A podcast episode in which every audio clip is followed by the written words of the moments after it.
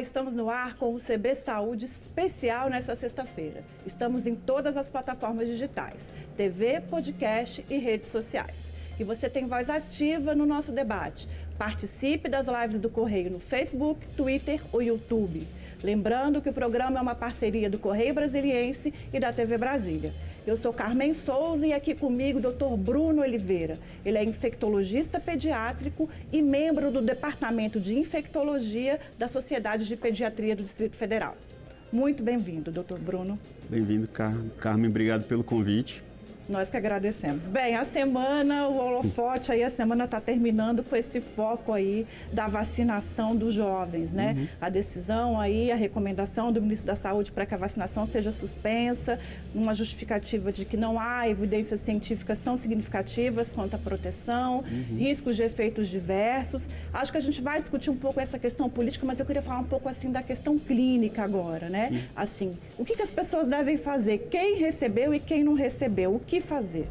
O que fazer para a nossa Sociedade Brasileira de Pediatria, aqui no DF em todo o país, é procurar os postos de vacinação e se vacinar, né?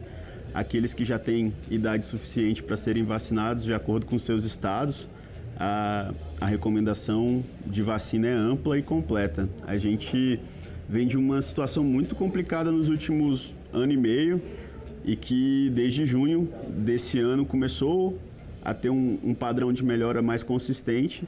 E isso se deve basicamente à vacinação. E que bom que a gente teve condição de se vacinar aqui no Brasil.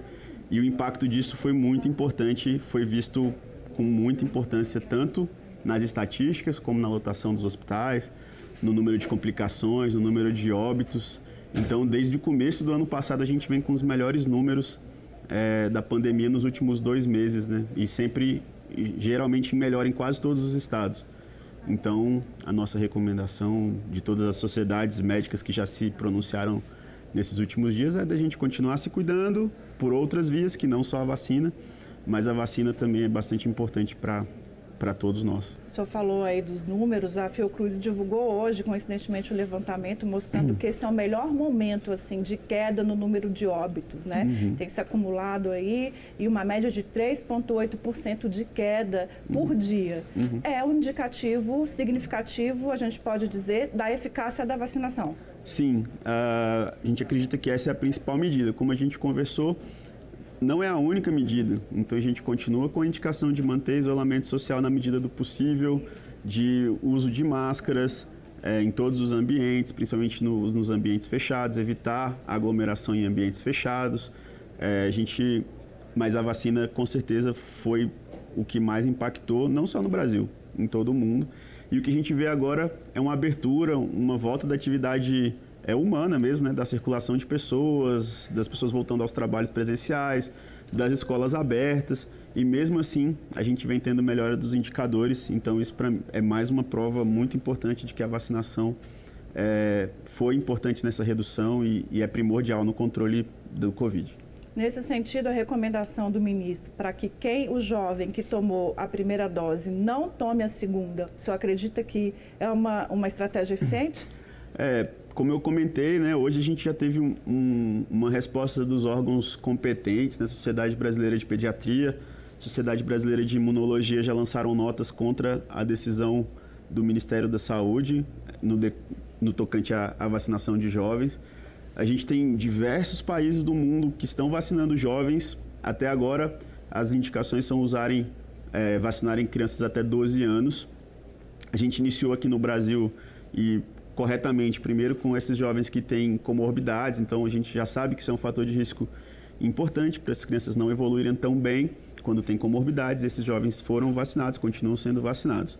Dos jovens sem comorbidade, teve essa indicação ontem, tem toda essa discussão entre os órgãos governamentais, mas hoje a SBP e a, e a, Sociedade, a Sociedade Brasileira de Pediatria, a Sociedade Brasileira de Infectologia já lançaram notas também defendendo a continuidade da vacinação mesmo para crianças sem comorbidades. E eu concordo bastante com essa medida. Como é que fica a questão de qual vacina tomar, né? Porque ontem também veio à tona que tem muitos jovens que tomaram aí uhum. indícios de que não tomaram a Pfizer, uhum. que é a única recomendada uhum. para essa faixa etária. Sim. E aí, num cenário desse, ainda assim o senhor acredita que tomar uma segunda dose, ou como manejar isso, tomar a segunda dose sendo Pfizer, como é que isso pode ser manejado? É, isso a gente precisa ter uma resposta, de novo, né, do, do Ministério da Saúde, enfim, mas a vacina que está liberada para jovens abaixo de 18 anos é a vacina da Pfizer. A gente tem outras vacinas em teste em crianças dessa faixa etária, em outras faixas etárias, mas até o momento que está liberado pela Anvisa é sim, somente a vacina da Pfizer e acima de 12 anos.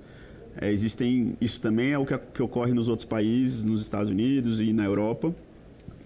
E em todos esses países a vacinação continua, mas exclusivamente com essa vacina crianças que foram vacinadas com outras vacinas já ainda não existe uma recomendação oficial, mas acredito que se, o mais provável é que se indique uma segunda dose com a vacina que é liberada até o momento, que é a Pfizer. Que seria da Pfizer. É, mas isso ainda não tem uma posição oficial dos órgãos governamentais que eu acho que será necessário. É, urgente até. Né? Vamos imaginar aqui, é, é, há um cenário aí que no DF, a gente até deu no correio de hoje, tem 222, 222 jovens aí com idade entre 14 e 17 anos já vacinados. E nesse público, metade teria tomado a vacina da Coronavac. Uhum. É, há uma discussão se foi um erro de digitação ou não, enfim. Mas é, imaginando esse cenário, que tenha jovens que tenham tomado é, vacinas que não seja da Pfizer, há sintomas, há sinais ali pós-vacinação que é preciso ficar atento? Os mesmos efeitos adversos que já se manifestam nas outras, nas outras idades. E só que isso na verdade entra numa questão que é um pouco do desconhecido. Então a gente já tem os dados da Pfizer, isso já foi testado em menos pessoas, num ambiente mais controlado, que é o ambiente de pesquisa. E com a Pfizer a gente viu que é seguro e que, que funciona, que a reação que a gente espera com a vacina é adequada. Com as outras vacinas, o que é mais provável é que também seja adequado, que também seja seguro, mas a gente não tem essa resposta ainda em dados, a gente não tem essa estatística. Então a gente precisa, essas crianças deve, devem ser, é, assim, devem ser, na minha opinião, procuradas pela vigilância epidemiológica para que elas sejam acompanhadas mais de perto para saber se tem algum efeito adverso, mas que não devem variar dos efeitos, provavelmente variar dos efeitos adversos das outras vacinas da população mais velha, e quais são, Bruno? Que geralmente são, são efeitos mais leves, de mialgia, dor no corpo, é, dor de cabeça, cansaço, assim, uma fadiga, né? Não um cansaço respiratório, mas uma fadiga, eventualmente febre, apesar da Coronavac não ser a vacina que tem isso como com tanta frequência. Mas é isso, a gente precisa observar essas crianças. Isso foi feito fora do, foi feito fora do protocolo, fora das recomendações da Anvisa. A gente não espera que ocorra eventos adversos vacinais graves, mas essas crianças precisam ser acompanhadas. Todos os eventos vacinais graves para uma vacina que é aprovada geralmente são extremamente raros. Então, se a gente está falando de um universo de 200 e poucas pessoas, é improvável que a gente tenha é, efeitos adversos graves, mas a gente não sabe. Então, a gente precisa acompanhar para essas crianças, para garantir que essas crianças não vão ter outros problemas. A gente está falando de um público aí adolescente, né, dos 12 aos 18, o DF mantém a vacinação ali dos 14, mas há países que já vacinam crianças, né, os mais novos. Uhum. Essa semana o Chile começou a vacinação com a Pfizer, crianças a partir dos 6 anos. Uhum. E aí nessa seara como é que fica, assim, imaginando, estou perguntando com relação a conhecimento científico mesmo, né, que uhum. foi o que você trouxe aqui. É, quais são os desafios, já há pesquisas, acompanhamentos da vacinação desse público aí da uhum primeira infância, né, uhum. crianças? Uhum. Essas, essa população está em estudo, o principal estudo é da Pfizer, que eu conheça, trata de crianças acima de 5 anos, então provavelmente foram esses dados que eles apresentaram é, ao governo do Chile, mas esses dados ainda não estão publicados para a população geral, para os médicos, a gente não consegue acessá-los, só as agências de, de regulatórias dos países. Uh, esses dados também foram apresentados para o CDC. Uh, o que se espera é que até o final de setembro eles vão dar respostas sobre a vacinação em crianças mais jovens, até acima de 5 anos. O CDC é o, é o órgão americano né, dos Estados Unidos de regulação de medicamentos, vacinas e tudo. Então, pro, o que provavelmente vai acontecer o que a gente espera é que essas vacinas sejam regulamentadas para crianças cada vez menores. E isso é, é, o histórico das vacinas. Então a gente sempre usou vacina primeiro nos adultos, depois a gente vai fazendo. Quando a gente prova que aquela vacina é segura para adultos e para populações que não têm nenhuma doença, a gente começa a testar pessoas que têm doenças, depois crianças e cada vez crianças mais jovens. Existem algumas questões imunológicas para crianças muito pequenas, algumas vacinas não funcionam bem. A maioria das outras, a partir de dois anos, a maior parte das vacinas vai funcionar. A gente espera que as mesmas vacinas que funcionem para adultos funcionem para crianças a partir dessa idade.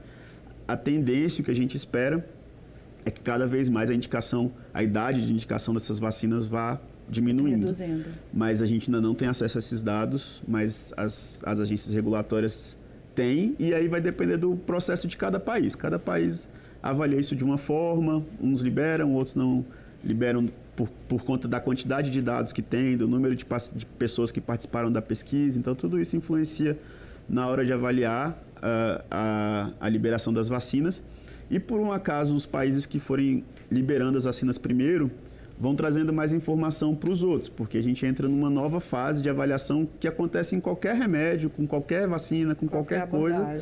que é a vigilância depois da liberação, como no Brasil. A gente está fazendo vacinação, fez vacinação de adolescentes, a gente já tem mais de 3 milhões de doses aplicadas em adolescentes e esses adolescentes, qualquer evento adverso que aconteça nesses, nesses pacientes, eles são notificados, são acompanhados, são investigados para a gente saber, porque o estudo tem um número limitado de pessoas. Não tem como a gente fazer um estudo no com milhões é de pessoas. Né? Quando a gente aplica no mundo real, vão ver coisas que a gente não veria porque o número é muito reduzido. Então a gente começa a ver esses efeitos adversos mais raros.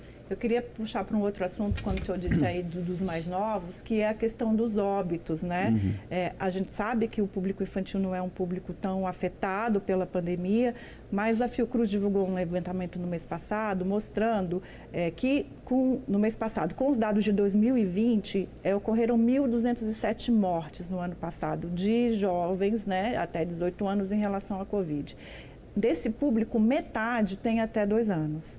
Né? É, é por que isso acontece? É, é um, um, aí uma fragilidade do corpo? Por que essa incidência é tão alta em crianças muito pequenas? Essas crianças muito pequenas têm uma série de dificuldades, tanto do ponto de vista respiratório, da formação do nosso do sistema respiratório, quanto do ponto de vista imunológico. Então, o sistema imunológico das crianças pequenas funciona um pouco, funciona um pouco diferente das crianças mais velhas eles são as, as maiores vítimas também de outros tipos de infecção respiratórias por outros vírus que são comuns, né? Os vírus influenza, o, o vírus respiratório e vários outros vírus que ocorrem na comunidade muito antes do coronavírus. Então, do Covid-19, né? Que a gente tem outros coronavírus também. Então, tem várias questões anatômicas, funcionais do ponto de vista do pulmão, funcionais do ponto de vista imunológico. Então, essas crianças realmente estão sob maior risco. Isso já foi comprovado para outros vírus e para o Covid também. E é a população que a gente tem que ter mais cuidado, de fato. A gente tem uma série de medidas que a gente pode fazer para proteger não só essas crianças, mas todas as outras. E além da vacinação, que é aquelas outras medidas que a gente conversou sobre o uso de máscara, distanciamento social, reduzir o fluxo de pessoas, pelo menos nesse momento, até a gente atingir um número de pessoas vacinadas muito importante para reduzir o risco para a população geral, porque a gente já percebeu que as crianças se infectam mais ou menos no mesmo ritmo que a população em geral. Então, lá no começo da pandemia, muito se falou de que as crianças não pegavam coronavírus, de que as crianças não transmitiam coronavírus, e a gente já, já conseguiu perceber com os inúmeros estudos que saíram desde então de que as crianças se infectam muito de uma forma muito parecida com a comunidade em que elas estão inseridas. inseridas. Então a verdade é que eles realmente ficam menos graves, a chance deles ficarem de terem uma doença grave é em alguns estudos 50 vezes menor do que uma, uma pessoa entre 18 e 50 anos. Mas eles, eles pegam, eles transmitem e eles eventualmente ficam graves. Então, essas outras medidas são importantes. E uma outra medida muito importante é que os adultos se vacinem. Então, nos Estados Unidos, nas últimas quatro semanas, a gente tem visto um aumento importante dos casos em geral e, por consequência, dos casos pediátricos, um aumento das internações e tudo. E lá eles dividem tudo por estado, por uma questão política do país, e se percebe claramente que a incidência é enormemente maior nos, nos estados em que as pessoas menos se vacinam, nos estados em que as pessoas menos usam máscara. E isso é um fato, está publicado pelo CDC, enfim, isso é uma coisa que qualquer pessoa pode entrar no site deles e acompanhar. E, e acompanhar. Então, a gente tem um pouco de receio aqui no Brasil de que as pessoas tenham algum receio, os adultos tenham receio de, de não se vacinar, que até o momento é injustificável. Então, como a gente já falou desde o começo, o, que, o, a, o fator que mais impactou no nosso controle da pandemia até agora foi a vacinação e a gente precisa que todos se vacinem para que dos que têm indicação, que todos se vacinem para a gente conseguir continuar com esse controle. E nos países da Europa, onde a gente já tem uma taxa de, de vacinação bem mais alta, esse mesmo evento não está acontecendo, mesmo com as variantes, mesmo que a gente sabe que Algumas variantes têm capacidade maior de transmissão e é, mesmo nos Estados assim... Unidos, é, uma das justificativas, eles estão falando uhum. de aumento aí de mais de mil por cento nos últimos dois meses da infecção em crianças, né? Uhum. E uma das justificativas seria justamente isso, né? A disseminação da variante Delta. Uhum. É um sinal de alerta para a gente aqui isso? Sim, e essa questão, né? Então, esse gráfico a gente está tendo uma série de, de eventos do, dos Estados Unidos, da vigilância epidemiológica dos Estados Unidos na internet, todo mundo pode acompanhar no site CDC.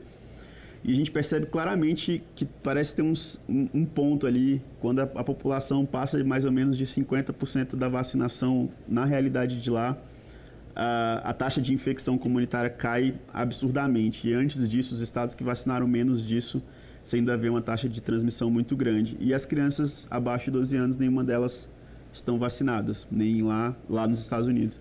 Então, é isso. A comunidade tem muitos casos, as crianças vão se infectar mais e algumas, principalmente em algumas faixas etárias, como a gente já comentou também, abaixo dos dois anos e acima dos 12, mas acima dos 12 lá as, as crianças já estão sendo vacinadas. Estão sob maior risco e realmente a taxa de admissão no hospital aumentou, a taxa de admissão na UTI pediátrica também aumentou e é uma coisa que eles estão bastante preocupados lá e que a gente tem que acompanhar aqui também de como isso vai evoluir. Nesse sentido, é, é, a gente pode dizer que a, a, desejada imunidade de rebanho, né, que todo mundo está atrás, ela, tá, é, ela é dependente ou ela precisa da vacinação e da imunização dos mais jovens? Sim, a gente. Isso é outro fator muito importante, né? Vacina é um pacto social além de um fator individual. Então a gente já tem uma experiência de mais de 200 anos com vacinas, desde a primeira vacina que foi inventada, e isso evoluiu do ponto de vista da tecnologia de uma forma brutal. E vacina, as vacinas para a Covid são uma prova disso, que em menos de dois anos a gente conseguiu produzir vacinas não do zero, mas de um estágio muito inicial. Próximo dele, né? É, muito próximo dele. E é uma tecnologia muito segura, muito testada e que a gente acompanha então, os países que têm uma vacinação muito mais alta do que a nossa estão acompanhando todos os eventos adversos, tudo que acontece numa, numa pessoa que é vacinada é acompanhado pelos órgãos de, de fiscalização. É muito importante. Então, a gente reitera que isso é seguro. E as crianças fazem parte disso. Então, num, num cenário em que talvez as crianças não sejam vacinadas e os adultos sim, talvez a, a infecção comunitária continue por conta dessas crianças que não estão imunizadas e aí elas vão ficar transmitindo entre elas, potencialmente, né? possivelmente. Então, também nesse sentido, além da proteção individual, existe essa proteção da comunidade e as crianças fazem parte dessa proteção, dessa rede de proteção. Como a Covid nas crianças geralmente é assintomática, há uma preocupação dos pais de dar a vacina e ter dúvida se a criança teve Covid ou não. Existe uhum. algum risco de vacinação de crianças que já foram infectadas? Não, como não há nos adultos. Então, qualquer pessoa que já foi infectada por Covid, é, conhecida ou desconhecidamente, tem indicação de uso da vacina, independente do, do status da infecção prévia. O que se recomenda é que se aguarde 30 dias entre a infecção por Covid e a dose da vacina. Então, caso a pessoa tenha ficado doente há pouco tempo, ela tem que esperar esse prazo para tomar a vacina. Mas fora isso, é completamente indicado se vacinar mesmo que você tenha tido Covid. E a proteção que a vacina confere é melhor do que a infecção natural.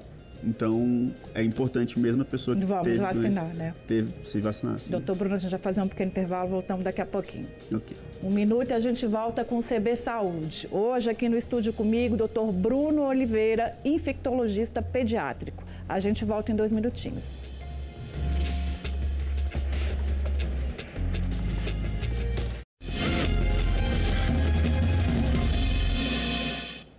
A gente volta com o segundo bloco do CB Saúde, que hoje recebe Bruno Oliveira, infectologista pediátrico.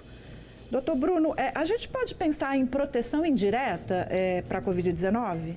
Então, a gente comentou no, no bloco anterior que as crianças sob maior risco de infecção grave são aquelas menores de dois anos, que isso aqui no Brasil é bastante documentado e em outros países também.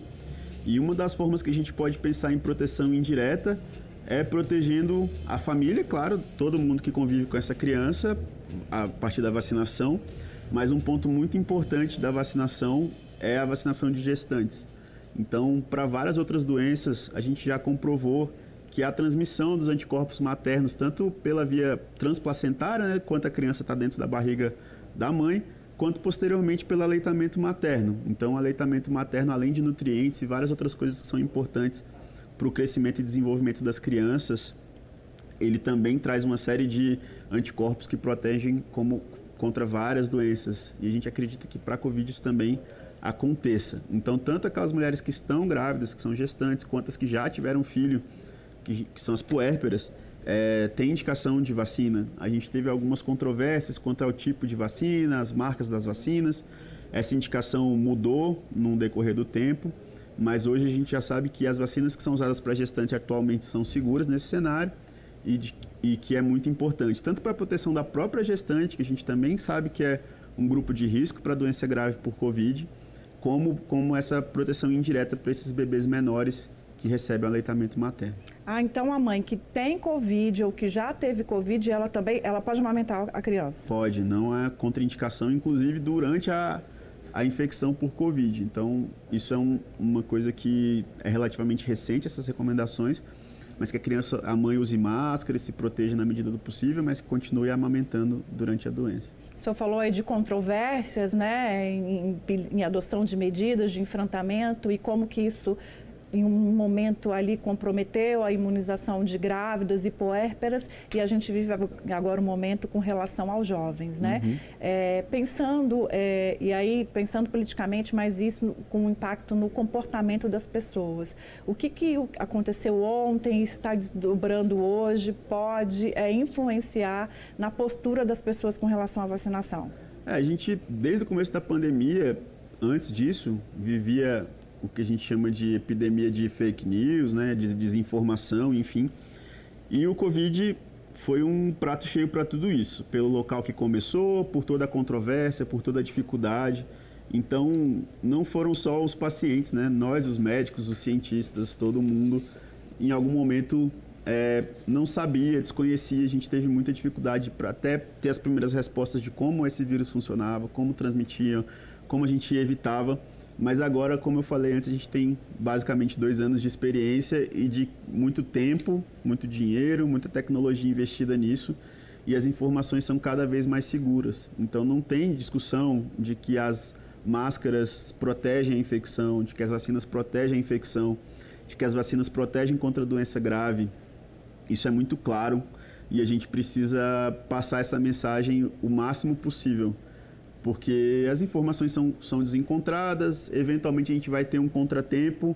A ciência não é diferente do resto do mundo, a gente está aprendendo também no meio do caminho, mas a gente tenta é, fazer as coisas da forma mais segura, com mais informação possível, com mais estudo possível, para que a gente consiga sair dessa situação que é o que está acontecendo em última análise e com um debate equilibrado, né, considerando Sim. inclusive as informações científicas. E aí, nesse sentido, eu queria a opinião do senhor com relação a uma outra questão que está muito forte também, assim, vacinar primeiro os mais jovens ou dar a terceira jovem para os idosos, uhum. a terceira dose para os idosos. Sim, essa questão da terceira dose é uma outra questão controversa.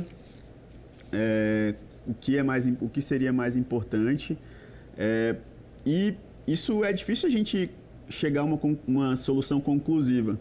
Uma vez que os idosos já estão é, protegidos e a gente sabe que a diminuição do efeito da vacina é com, com o tempo, talvez para a circulação da doença, vacinar os mais jovens seja mais importante, ao mesmo tempo que a gente sabe que a população mais jovem não é tão grande assim, não precisaria de tantas doses.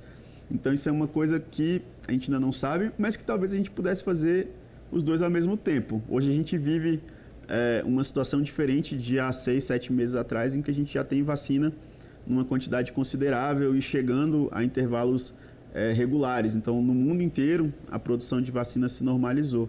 Então, talvez a gente tenha condição de fazer, na verdade, as duas coisas ao mesmo tempo.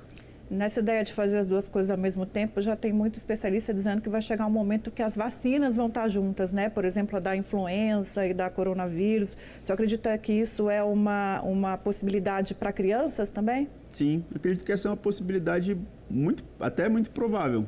Como os testes também, a gente já tem testes que testam coronavírus e outros vírus ao mesmo tempo. Talvez no futuro a gente tenha vacinas também combinadas é um pouco mais complicado do que essa questão dos testes, porque tem outras questões, outros compostos que vão ali na vacina que eventualmente um interage com o outro, então talvez não seja uma coisa tão rara, tão rápida, desculpa, mas talvez provavelmente aconteça, ou mesmo que não aconteça, que essa vacinação se torne frequente, como é a da influenza, isso é uma outra possibilidade, mas isso é uma coisa que a gente ainda não sabe. Vai depender da evolução do, do próprio coronavírus, da, do surgimento de outras variantes e do tempo. A gente não tem como avaliar como uma pessoa que foi vacinada é, hoje vai se comportar daqui a dois anos, porque ninguém vive esse, essa situação de ser vacinado e ter passado dois anos. Então, conforme o tempo for passando, a gente vai ter que procurar essas respostas. A gente vai precisar revacinar todo mundo, se só os idosos, as crianças, enfim, como vai ser essa vacinação daqui para o futuro. Enquanto isso, precisa se tomar todas as vacinas. E falo isso porque há influenza, em que as crianças também são um grupo prioritário, uhum. há essa dificuldade de vacinação. Né? Enfrentamos Sim. hoje uma baixa adesão à vacina já consolidada. Sim. Né? Então, a influenza é uma vacina bastante consolidada. A gente já teve surtos de influenza em outras situações e, e também é, é muito importante. Então, a gente vai viver talvez o primeiro inverno com a situação de escolas abertas, as pessoas circulando e coronavírus e a influenza circulando ao mesmo tempo. E a gente simplesmente não sabe o que vai acontecer. Então, isso é um motivo de apreensão no meio científico e é muito importante nesse sentido que a gente tome a vacina para a influenza, as pessoas que são é, elegíveis, e não só para a influenza, né? para todos os para que as pessoas se vacinem em geral. Uh, o PNI, que é o Programa Nacional de Imunização, vem, vem diminuindo a incidência, a cobertura vacinal do Brasil vem, vem diminuindo gradativamente desde antes da pandemia e com a pandemia isso se agravou bastante. E a gente corre o risco de ver doenças que no Brasil não existiam mais reaparecerem. Então isso já aconteceu com sarampo em outra oportunidade, em outras oportunidades. E existem outras doenças que a gente erradicou. Como eu falei, a vacina é uma tecnologia que a gente usa há mais de 200 anos e com ela a gente mudou a vida, né? A gente, as pessoas, a expectativa de vida avançou absurdamente, as pessoas não ficam mais tão doentes, a mortalidade infantil mudou completamente depois das vacinas e das medidas de, de melhora sanitária, de esgotos, enfim. E, e a gente está perdendo essa cobertura que trouxe todos esses benefícios para a humanidade. Então é muito importante que as pessoas se conscientizem de que as crianças procurem é, as unidades básicas de saúde, os postos de vacina, para atualizar também o cartão vacinal para outras vacinas. Existem algumas especificidades de que ah, uma vacina não pode ser tomada com a outra e tudo, mas isso tudo a equipe da um unidade básica vai saúde, ser capaz né? de organizar e fazer um calendário para que essas crianças que eventualmente estejam com o calendário atrasado é, cheguem tornem o calendário atualizado. É, e é um cenário preocupante para a gente ter ideia, o senhor falou aí do retorno às aulas, tudo mais, no DF, é, a população, as crianças, a vacinação de influenza está em 60%. Uhum. Tem muita gente para se vacinar ainda, né? Sim. A gente está terminando, doutor Bruno, mas eu queria terminar falando um pouco sobre a importância também do acompanhamento com relação a outras complicações para a saúde, que foi muito comprometido na infância também durante uhum. essa pandemia, né? Uhum. É momento de procurar os profissionais da saúde para cuidar de outras questões né? Sim. Além da, do, do, da Covid. Sim, então a gente tem visto nos últimos anos uma dificuldade do sistema de saúde, a gente, o sistema de saúde colapsou, a, as atividades ambulatoriais foram muito diminuídas para tentar enfrentar é, o Covid e a gente vê que mesmo depois da reabertura, a procura por postos de saúde, por unidades básicas, por ambulatórios especializados ainda é diminuída. E é muito importante que as pessoas voltem a acompanhar eventualmente as doenças que têm ou para serem avaliadas mesmo, principalmente na faixa como pediatra, né? É, da importância do acompanhamento das crianças, do desenvolvimento, do crescimento, da dieta, desses outros fatores que vão impactar a vida das crianças muito fortemente no futuro. Então isso é muito importante. Aqui em Brasília a gente utiliza da estratégia da medicina de família e é muito importante que as pessoas retornem às unidades de saúde para esses acompanhamentos. Retornem ao postinho, né, é. perto de casa. Doutor Bruno, muito obrigada pela participação. Nosso tempo acabou. Agradeço imensamente a sua participação aqui no CB Saúde e o trabalho aí no combate à Covid-19. Eu que agradeço. Muito obrigado. CB Saúde fica por aqui. Boa sexta-feira. Muito obrigada pela sua companhia. Cuide-se e até a próxima.